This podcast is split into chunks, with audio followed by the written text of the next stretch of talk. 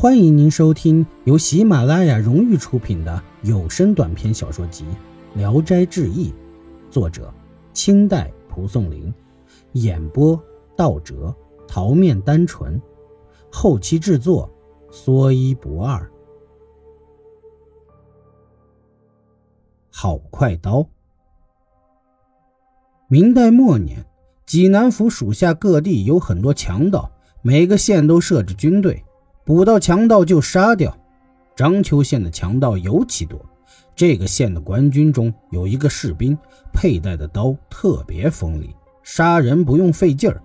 一天，官军捕获了十几个强盗，全部押去法场斩首。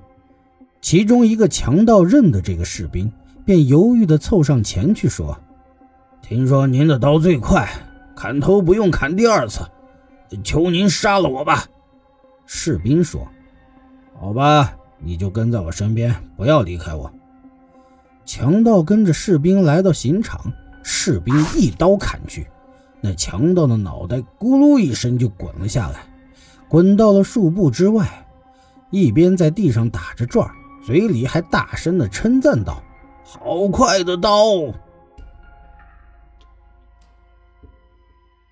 江中鬼。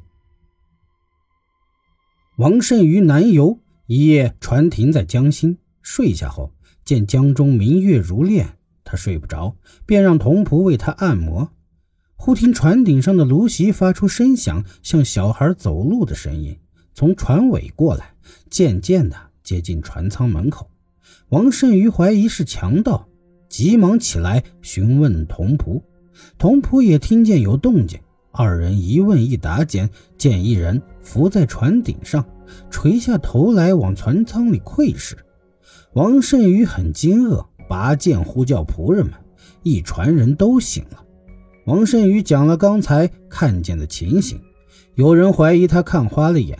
一会儿，那脚步声又响了起来，众人四下里巡视，渺无人影，只有舒心皎月慢慢江波而已。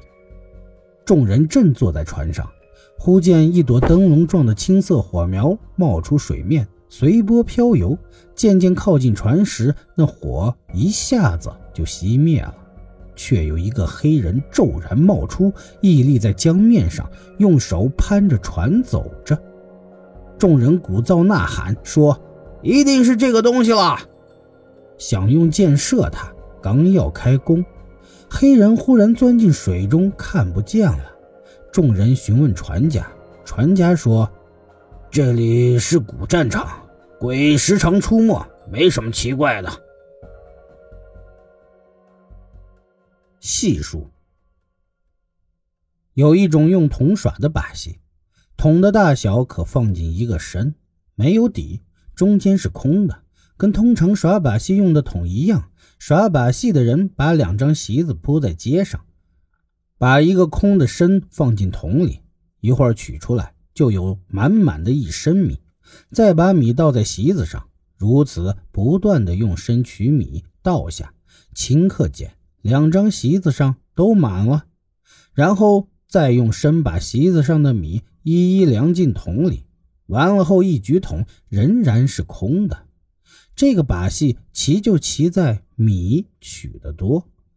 利津县人李建田在盐镇一处陶瓷厂里闲逛，想买一个大瓮，跟卖陶的人讲了会儿价钱，买卖没成便走了。到了夜晚，卖陶人窑中本来还有没出窑的六十多个瓮，可打开窑一看，瓮全都不见了。卖陶人大惊，怀疑是李建田干的事儿。便到他门上挨恳，李建田推辞说不知。主人再三哀求，李建田才说：“是我替你出了窑，一个瓮也没损坏。魁星楼下的那些不是吗？”主人一言去看了看，果然瓮都在。魁星楼在盐镇的南山，离陶厂有三里多路。卖陶人雇了人把这些瓮运回去，连运了三天才运完。浙龙，榆林有一个掌管收天下奏状的银台，姓曲。他经常在楼上读书。一天，正当阴雨天气，见一个小东西身上发着像萤火虫一样的光，如如的爬动。他经过的地方留下一道黑黑的痕迹，渐渐的又盘在他的书上，书也焦了。曲公想可能是条龙，就双手捧着书送到外面去。到了门外，曲公端着书等了很长的时间。可小东西盘在书上一动都不动。曲公说：“难道你认为我不恭敬吗？”于是端着书又回到屋里，仍旧放在书桌上，整了整衣帽，恭恭敬敬地作了个揖，再端起书来送出去。